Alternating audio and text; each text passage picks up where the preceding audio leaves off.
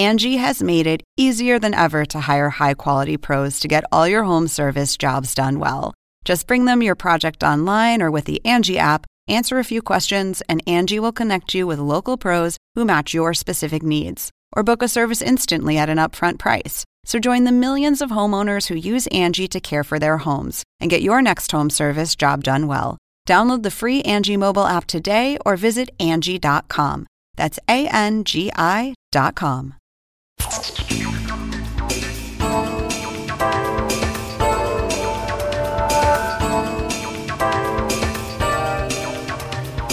¿qué tal? ¿Cómo les va? Soy Andrés Oppenheimer. Gracias por estar con nosotros. Hace pocos días los diarios de todo el mundo reportaron el descubrimiento científico de que los vikingos ya habían descubierto América, por lo menos ya estaban en América en el año 1021. O sea, casi 500 años antes de Cristóbal Colón. Yo cuando leí esa noticia no podía creerlo. Casi 500 años antes de Colón.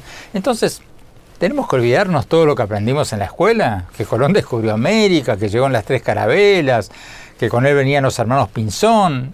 Y, si, es así, y los vikingos llegaron efectivamente casi 500 años antes de Colón, ¿cómo cambia eso la historia del descubrimiento y la conquista de América?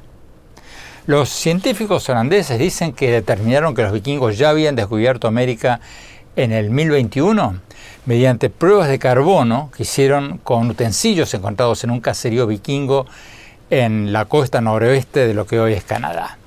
Ese caserío ya era conocido, no es ninguna novedad, y también se sospechaba desde hace tiempo que los vikingos habían llegado a América antes de Colón, pero hasta ahora no había evidencia científica de cuándo, en qué año.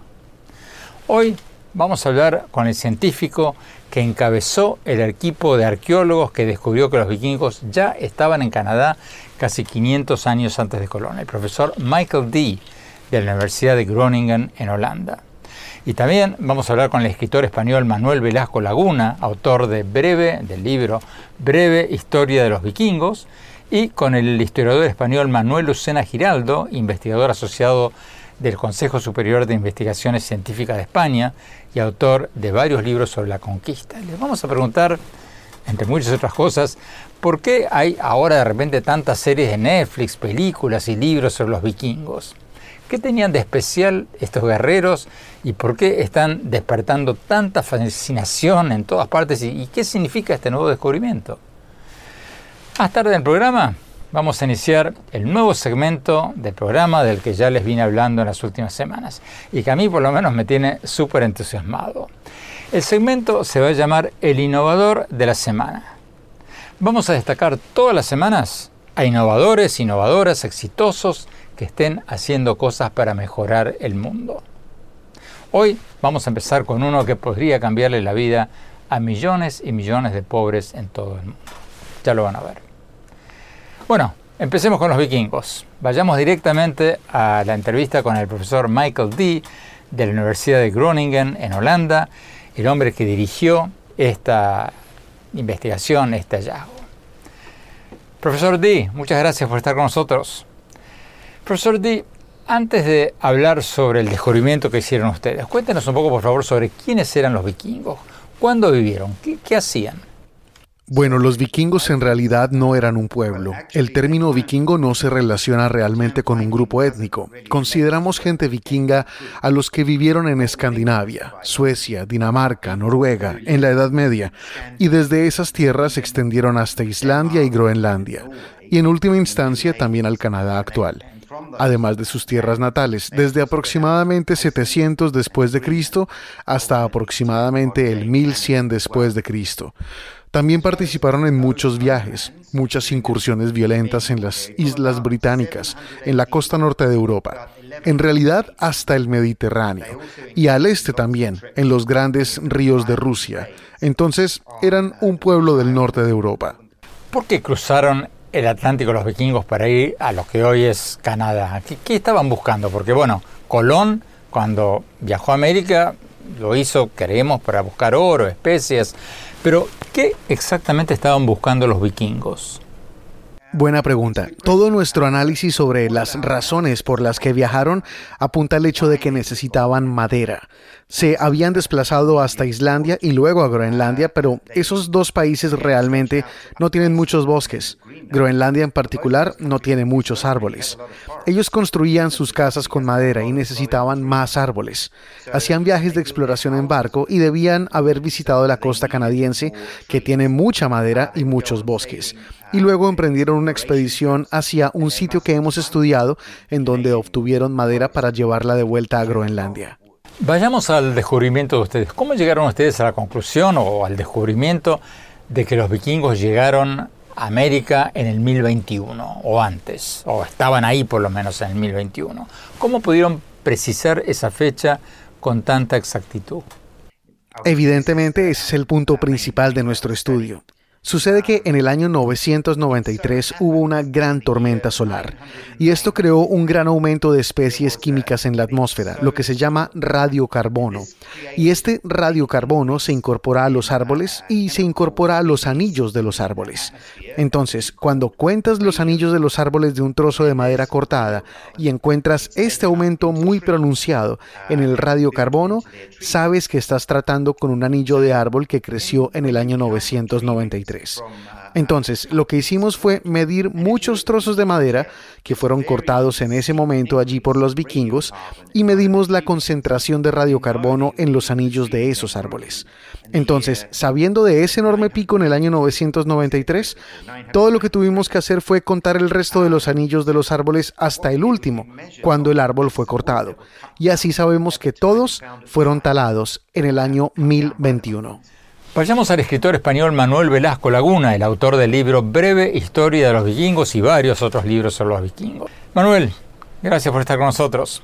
Manuel, ¿por qué están de moda los vikingos? Hay cada vez más series de Netflix, películas, novelas sobre los vikingos. ¿Por qué hay tanta fascinación por los vikingos? Bueno, la verdad es que eh, esta fascinación ha sido continua desde la era vikinga ha habido una serie de acontecimientos siempre a lo largo de la historia que han mantenido eh, encendida la llama del mundo vikingo. Lo de ahora pues eh, se ha multiplicado gracias a pues, los medios de comunicación, redes sociales, eh, la famosa serie de Vikings, y esto lo ha, multiplicado entre el mundo joven, que era el que tal vez lo conocía menos. Pero, como digo, siempre, siempre ha existido, en fin, siempre ha habido algo. Las series de televisión sobre los vikingos, ¿son realistas? ¿Cómo eran los vikingos? ¿Llevaban esos cascos con cuernos como en las series de televisión? Bueno, lo de los cuernos eh, eh, definitivamente no. Eso es algo que ya las series y las películas de, los últimos 20 mm, años, por ejemplo, ya eh, lo han eliminado. pero hasta, hasta hace muy poquito, en términos históricos, los vikingos llevaban cuernos. Eso es falso, totalmente falso. Después, lo demás, la serie, esta que famosa serie, pues a nivel mm, dramático, a nivel técnico es perfecta. Ahora, a nivel histórico, pues cada capítulo es una patada a la historia. Por ejemplo, en los primeros episodios, la primera temporada, sale esta moda de, la nuca, eh, la nuca afitada entre los guerreros. Eso es una moda normanda que falta todavía, pues como dos siglos para que llegue. Eh, lo de los eh, tatuajes tan complicado, pues seguramente no, no hay referencias históricas ese tipo de tatuajes.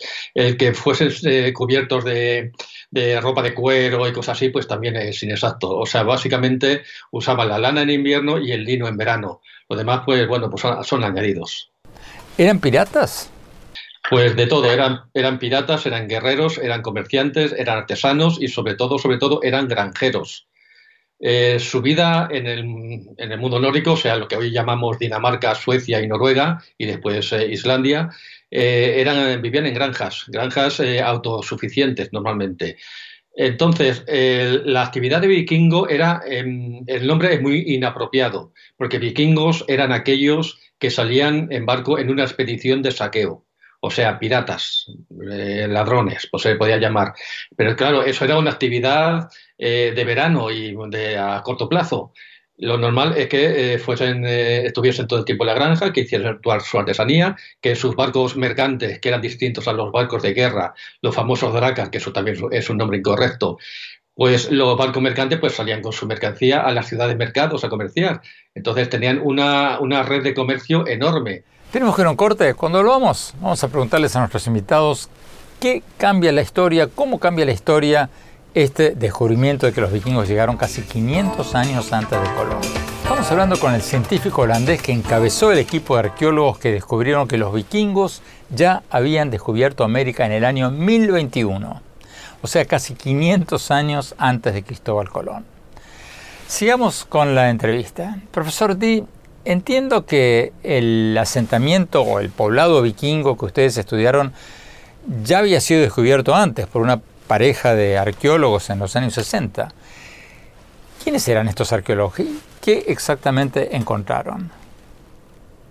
Era una pareja escandinava llamada Inkstad y de hecho se conocía el sitio incluso antes de eso.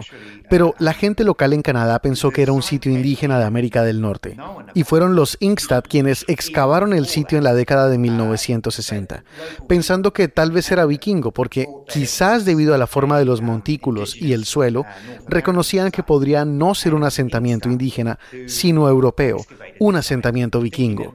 Así que excavaron y lo que encontraron fueron artefactos vikingos, hachas, equipos vikingos, metales, trozos de metal, evidencia de uso de herramientas metálicas, y descubrieron los planos de las casas que se construyeron con un estilo vikingo, el mismo que usaban en Groenlandia e Islandia. Usted mencionaba que se encontraron hachas y otras herramientas de metal ahí.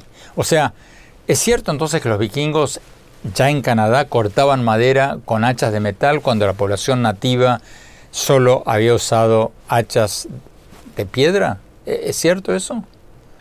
Eso es correcto. Aunque las Américas son muy famosas por el uso temprano del metal, en esta parte del este de Canadá, alrededor de Terranova, los habitantes indígenas no fabricaban metal en absoluto. ¿Qué se sabe, profesor Di, sobre cuánto tiempo se quedaron los vikingos en la costa este de Canadá? No lo sabemos. Es algo que no podemos responder con certeza. Creemos que llegaron allí, obtuvieron un poco de madera y, ya sabes, regresaron muy pronto. Todas nuestras fechas provienen de este año, por lo que sabemos con certeza que estuvieron allí al menos en ese año. Pero también tenemos las leyendas vikingas, llamadas sagas vikingas, que cuentan historias de los vikingos que fueron a América del Norte. Y en esas sagas hablan de quedarse allí unos años, tal vez solo tres o cuatro años, tal vez diez. Depende de cuánto confíes en esas leyendas. Es muy difícil para nosotros demostrar cuánto tiempo estuvieron allí. Pero leí que también hay teorías de que los vikingos migraron desde allí hacia el sur. Sí, sabemos esto porque en las excavaciones del norte, entre los restos vikingos, se encuentra una especie de planta en particular, un tipo de nogal y sus nueces. Y esta es una especie que nunca creció en Terranova y nunca creció tan al norte como este sitio. Entonces, deben haber ido más al sur. Hay también quienes dicen que los chinos fueron los primeros en descubrir América. ¿Qué, qué hay de cierto en eso? Sí, conozco esas leyendas de que también los chinos fueron a América primero. Hay una sobre un marinero árabe, también hay algunas sobre marineros de las Islas Británicas del periodo medieval que afirmaron haber llegado primero a América. Por lo que tengo entendido, no hay absolutamente ninguna evidencia física de que alguno de esos viajes ocurriera. Vamos a Manuel Velasco en España. Eh, Manuel, ¿es cierto que los vikingos viajaron no solo a Occidente, a Canadá, pero también a Oriente? Que llegaron hasta Constantinopla. ¿Es cierto eso? Sí, sí, es la ruta del Dnieper que he mencionado antes, eh, pasaban por los ríos rusos, después en, ciertos momentos pues tenían que cruzar algunos, eh, algunas zonas eh, de tierra entre un río y otro para, con sus barcos cargados de mercancías.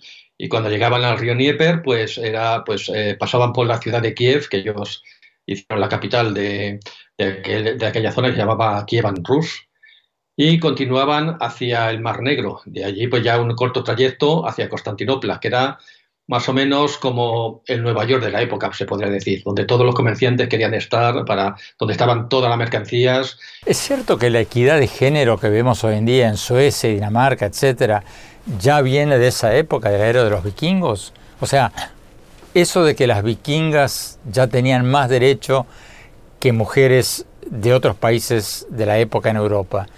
¿Es cierto? Eh, sí, eh, tenían, eh, estamos hablando de los siglos 8, 9, 10, o sea, cuando la mujer en Europa era mm, más bien poco, más bien poco. Entonces allí tenían unos derechos increíbles. No solo el hecho de que pudieran ser guerreras si querían, que mm, eso también es un poquito de exageración de, las películas, las series, de cara pues, al público joven y, a la modernidad.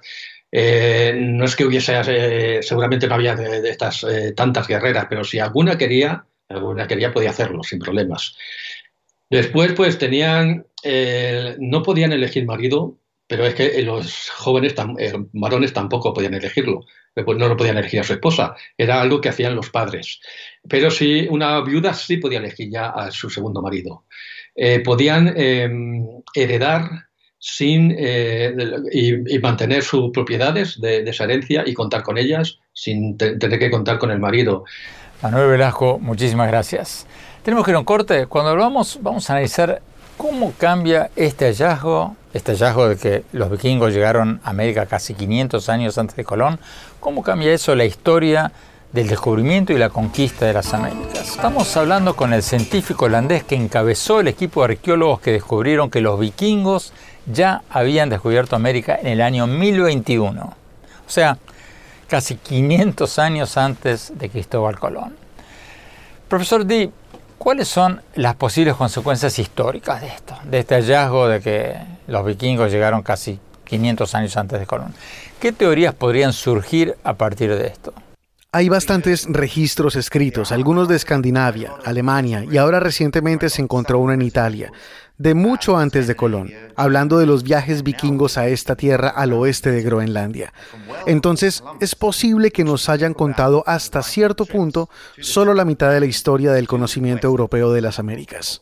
En su estudio ustedes dicen que podría haber habido una transferencia de conocimientos de los vikingos a los nativos de las Américas. ¿Qué tipo de conocimientos podrían haber transferido?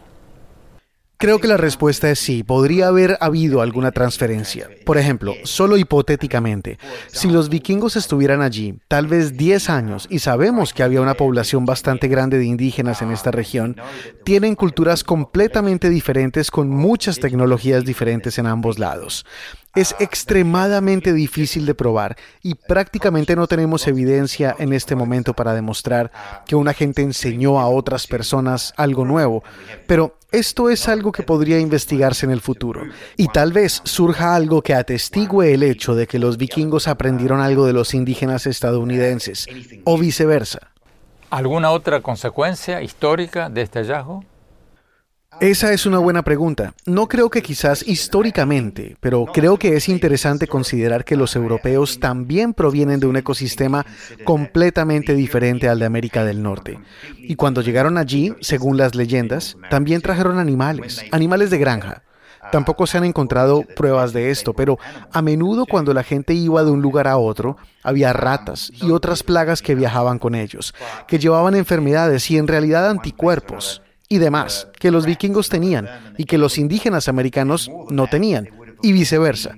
Por lo tanto, existe la posibilidad de que también haya algún tipo de mezcla de entidades biológicas exóticas, de diferentes organismos microbianos, o incluso plantas, o animales de un tamaño razonable. Antes de irnos, cuéntenos un poco sobre usted, por favor, para los jóvenes que nos están viendo y se preguntan por qué alguien dedicaría su vida al estudio del carbono y de los isótopos. ¿Cómo se decidió usted a estudiar los isótopos? Es una buena pregunta, nunca antes me la habían hecho. Estudié ciencias, obviamente, pero mi pasión realmente es la historia del pasado humano, que es la historia de todos nosotros, la historia de los restos, de la arqueología, del pasado. Y así con técnicas científicas como el análisis de isótopos, puedes hacer muchas cosas asombrosas. Puedes averiguar realmente el tipo de alimentos que comían las personas, el tipo de ropa que usaban, pero también ver a dónde fueron y cuánto tiempo estuvieron allí y a quién pudieron haber conocido. Esta es una técnica que se puede utilizar para comprender la historia de los seres humanos, que creo que es muy importante. Profesor Di, muchísimas gracias por estar con nosotros. Tenemos que ir a un corte. Cuando hablamos, vamos a hablar con un historiador español especializado en la conquista y le vamos a preguntar cómo podría cambiar la historia del descubrimiento de América y la conquista el hecho que los vikingos hubieran llegado casi 500 años antes de Cristóbal Colón. No se vayan, ya volvemos.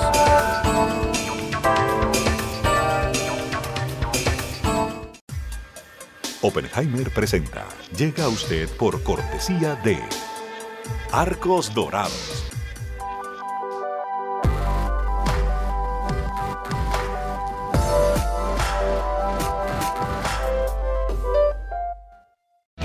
Somos UADE, la Universidad Argentina que educa con pasión hace más de 58 años. UADE, una gran universidad.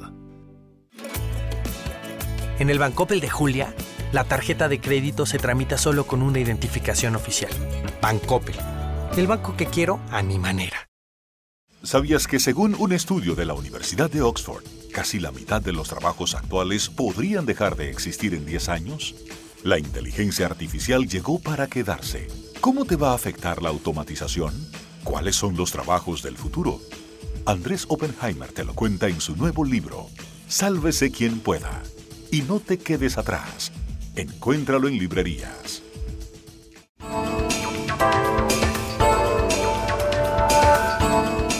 Gracias por seguir con nosotros. Estamos hablando sobre el hallazgo de que los vikingos ya habían descubierto América en el año 1021, o sea, casi 500 años antes de Cristóbal Colón. Tenemos con nosotros al historiador español Manuel Lucena Giraldo, investigador asociado del Consejo Superior de Investigaciones Científicas de España, que ha escrito mucho sobre la conquista de las Américas. Profesor Lucena, muchas gracias por estar con nosotros. Profesor, ¿En qué cambia la historia esto? ¿En qué cambia la historia del descubrimiento de América, el hallazgo de que los vikingos ya habían llegado 500, casi 500 años antes? ¿Podría cambiar algo o mucho la historia de la conquista de las Américas o no? Bueno, pues yo creo que eh, esta estupenda noticia tiene dos vertientes. Una es estrictamente científica, en la medida en la que eh, el trabajo reciente permite afinar mejor la cronología sobre un hecho aislado que es la llegada de los vikingos a América. Respecto al propio hecho del descubrimiento no cambia absolutamente nada, porque una cosa es llegar primero, desde hace muchas décadas es conocido que los vikingos, comillas, llegaron a América, unas tierras al oeste, en efecto, eh, unos cuantos siglos antes que Cristóbal Colón y sus acompañantes españoles, pero realmente la idea de descubrimiento no cambia absolutamente nada porque, insisto, llegar primero es una cosa y descubrir es otra muy diferente. Por ejemplo, ¿qué pasa con las enfermedades? Si los vikingos llegaron a América casi 500 años antes de Colón, ¿qué pasa con la historia que todos estudiamos en la escuela de que los españoles trajeron enfermedades desconocidas en ese momento eh, a las Américas? Bueno, pues en, ese sentido lo que sabemos por la evidencia global comparada, yo creo que siempre hay una tendencia a pensar que lo americano es distinto, es igual lo que ocurre en Eurasia, en África, en los demás continentes, es que los microbios y las enfermedades llegan antes que nosotros. Es verdad que, eh, bueno, pues probablemente en un viaje colombino llegó la viruela, pero para acá de América a Eurasia vino nada menos que la sífilis.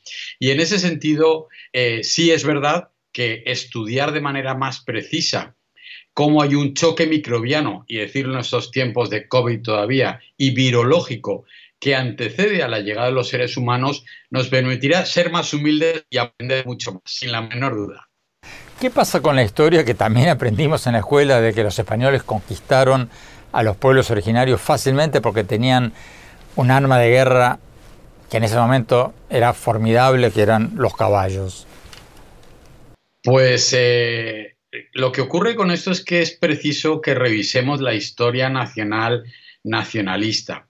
Hay un gran mexicano que dijo hace ya muchas décadas aquello de que la conquista la hicieron los indígenas y la independencia la hicieron los españoles. Yo creo que es más pertinente que nunca recordar esa frase. Realmente, bueno, el, revisionismo sobre la conquista tiene que ver sobre todo con que hay unos enormes conflictos interétnicos anteriores a la llegada de pequeñísimos grupos de los llamados conquistadores españoles que se alían muy bien, están acostumbrados a la mecánica de frontera y reconquista y aprovechan muy bien en, el caso de los incas, la guerra civil que existe entre el norte y el sur, entre Huáscar y Atahualpa, entre Quito y Cusco, y en el caso de los mexicanos, sencillamente la mayor presión y la mayor ansia de acabar con el imperio azteca, desde luego después de Hernán Cortés y Malinche, que es la gran directora de la llamada conquista de México, tiene que ver con todos los colaboracionistas. No hay imperio sin colaboracionistas y los eh, indígenas del momento son quienes eh, ven muy claro que en esa coyuntura aprovechar a esa gente que acaba de llegar para resistir, resolver, oponerse a enemigos tradicionales eh, es absolutamente excelente. A ver, a ver, explíqueme por favor eso de que la conquista le hicieron los indígenas que no me quedó claro. en, en la caída de Tenochtitlan había más o menos mil españoles eh, es cierto que los cañones hacían ruidos y había unos pocos caballos y había algunos perros. Eso no es una seguridad tecnológica, pero las últimas investigaciones mexicanas muestran que ya había hasta 60.000 guerreros tlaxcaltecas y de otras etnias indígenas que eran enemigos a muerte, nunca mejor dicho, de los aztecas. Y en ese sentido hay que contarle la, llamada conquista de otra manera.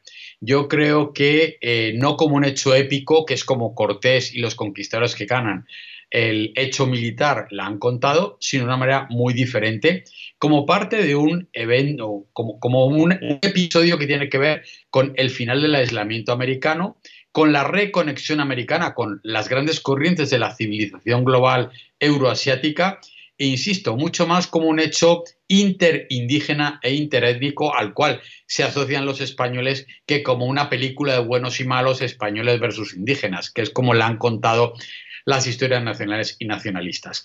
Profesor Lucena, muchas gracias por acompañarnos. Tenemos que ir a un corte. Cuando volvamos, nuestro nuevo segmento, el innovador de la semana, en que todas las semanas vamos a destacar un innovador o innovadora exitosos que hayan inventado algo para mejorar el mundo. Hoy vamos a inaugurar nuestro nuevo segmento, el innovador de la semana. Como les venía anunciando, todas las semanas vamos a destacar a un innovador o una innovadora exitosos que estén haciendo algo para mejorar el mundo. Jóvenes y no tan jóvenes que estén haciendo cosas muy pero muy importantes. Hoy vamos a empezar este segmento con uno muy especial. El innovador de la semana es presentado por falabella.com un nuevo punto de partida. Nuestro innovador de la semana es, señor director, ¿tenemos tambores? ¿No? Ok, sigo. Alfredo Solesi, un diseñador industrial chileno que creó una tecnología para producir agua limpia para millones de personas que viven en la pobreza en todo el mundo. Acaba de recibir una nueva inversión de 10 millones de dólares para producir su purificador de agua a gran escala.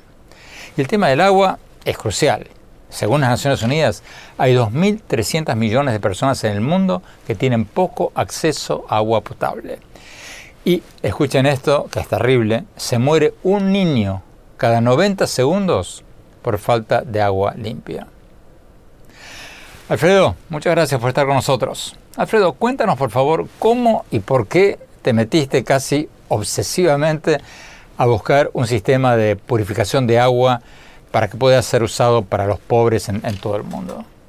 Bueno, eh, yo me he dedicado siempre a la innovación. Por muchos años trabajé en distintas industrias, pero en un momento descubrí que ah, estaban pasando cosas terribles, que un niño muera cada 90 segundos en el mundo y nosotros seguimos con nuestra vida como si nada pasara. Y no hay respuesta, no hay respuesta desde la economía, desde la tecnología, desde la política. ¿Qué pasa? Y a lo mejor eh, la respuesta estaba en la innovación. Y decidimos en nuestro centro de innovación tratar de encontrar una solución. Y felizmente dimos con una tecnología que, que permite hacer eso, justamente transformar agua muy contaminada, muy sucia, con bacterias y con virus, en agua segura. Me enteré de que en un momento dado te quedaste sin fondos. ¿Cómo hiciste para recuperarte y conseguir el apoyo económico de empresas para producir esta tecnología a gran escala? Mira, eh, si bien es cierto uno piensa el mercado, eh, pero hay personas, hay muchas personas y hay empresas también que sí tienen una sensibilidad distinta. Este proyecto, lo lindo que tiene es que si bien es cierto, suena un poco audaz eh, o ir contra la corriente, también emociona. Hay gente que ha querido ser parte y he tenido el apoyo de, no sé, de particulares, de empresarios, de Fundación Avina, eh, de gente que ha, querido participar. Y cuando empezó a verse lo que queríamos hacer, cuando se empezó a descubrir de que esto tenía potencial, empezaron a aparecer otros. Y en eso nos hemos llevado los últimos ocho años. Leí que este año llevaste tu purificador de agua a Kenia. ¿En qué otros países ya has probado tu, tecnología? Mira, eh, eh, efectivamente instalamos en Kenia y, en, Chile, tenemos instalaciones, hicimos unas pruebas también en Argentina, en AISA.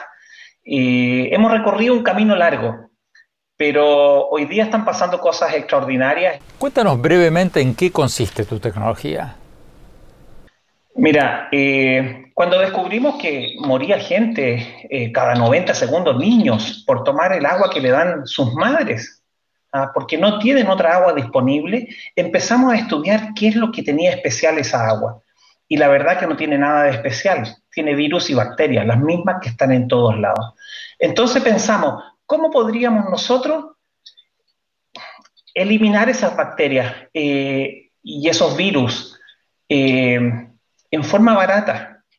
Y se nos ocurrió una idea bastante loca. ¿ah? ¿Qué pasaría si pudiéramos transformar el agua eh, contaminada en plasma, en otro estado de la materia, donde no viven ni las bacterias ni los virus?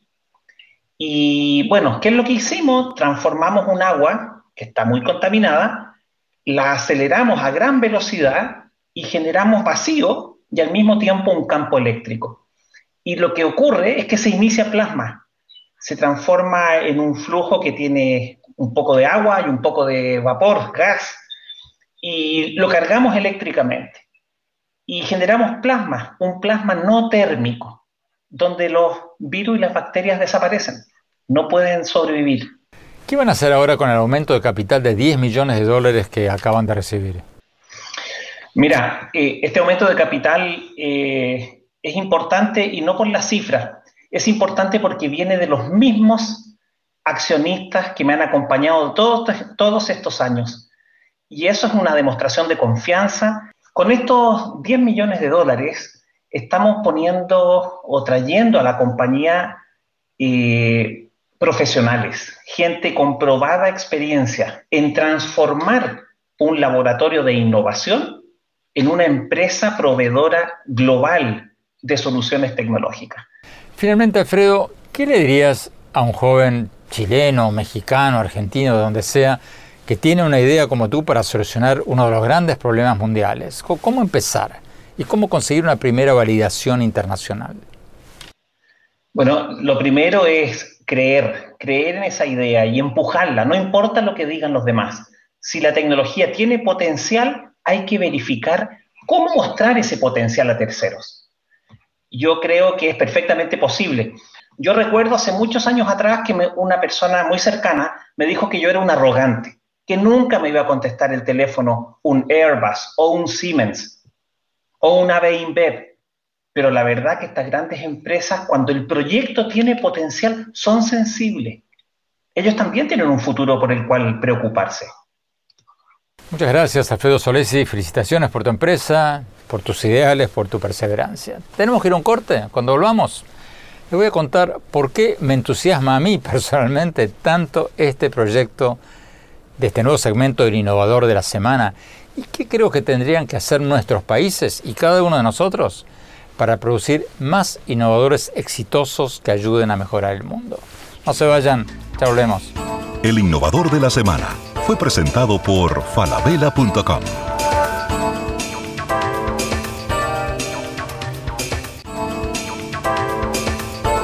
Gracias por seguir con nosotros. Aprovechando el inicio de nuestro nuevo segmento dentro del programa llamado El Innovador de la Semana, quiero compartir con ustedes ¿Qué creo yo que tendríamos que hacer como países y como personas para producir más innovadores e innovadoras exitosos? Yo creo que además de ser una cuestión de mejorar la calidad educativa, tenemos que crear una cultura de veneración a los innovadores, sobre todo a los innovadores y las innovadoras que estén haciendo cosas para mejorar el mundo.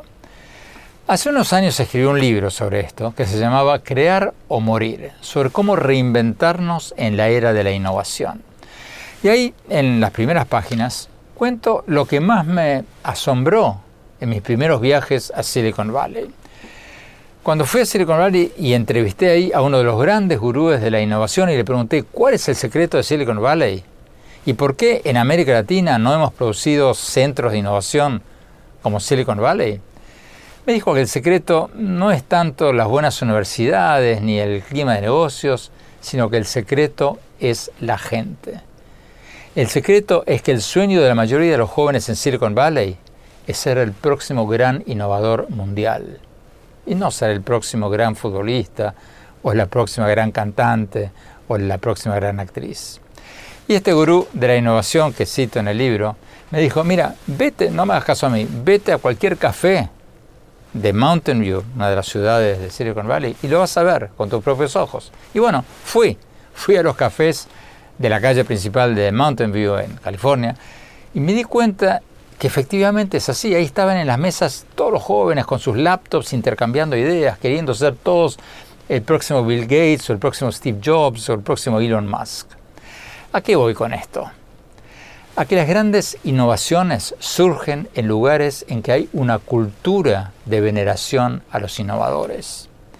Si todos nuestros jóvenes quieren ser futbolistas o cantantes, vamos a tener muy buenos futbolistas o cantantes pero, y no hay nada de malo en eso. A mí me encanta el fútbol, me encantan los actores, me encantan las actrices.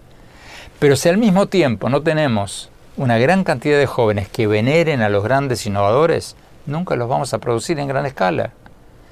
Por eso creo que los periodistas, los académicos, los empresarios, los políticos, tenemos que crear una cultura de veneración a los innovadores, sobre todo a los innovadores que quieren mejorar el mundo. Con este nuevo segmento del programa esperamos poner nuestro pequeñísimo granito de arena. Bueno, gracias por habernos acompañado. Los invito a visitar mi blog en el sitio de internet andresopenheimer.com. Síganos en mi Twitter, arroba Oppenheimer, mi página de Facebook, Andrés Oppenheimer, y mi cuenta de Instagram, Andrés Oppenheimer Oficial. Gracias por habernos acompañado. Cuídense mucho. Hasta la semana próxima.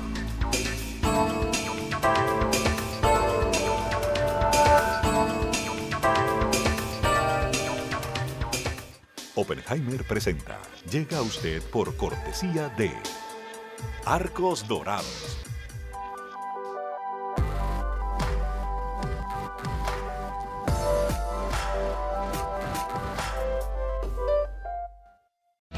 Somos UADE, la Universidad Argentina que educa con pasión hace más de 58 años. UADE, una gran universidad. En el Banco Opel de Pedro, el préstamo digital se obtiene a través de un sencillo SMS. Bancopel, el banco que quiero a mi manera. ¿Sabías que según un estudio de la Universidad de Oxford, casi la mitad de los trabajos actuales podrían dejar de existir en 10 años? La inteligencia artificial llegó para quedarse. ¿Cómo te va a afectar la automatización? ¿Cuáles son los trabajos del futuro? Andrés Oppenheimer te lo cuenta en su nuevo libro, Sálvese quien pueda y no te quedes atrás. Encuéntralo en librerías.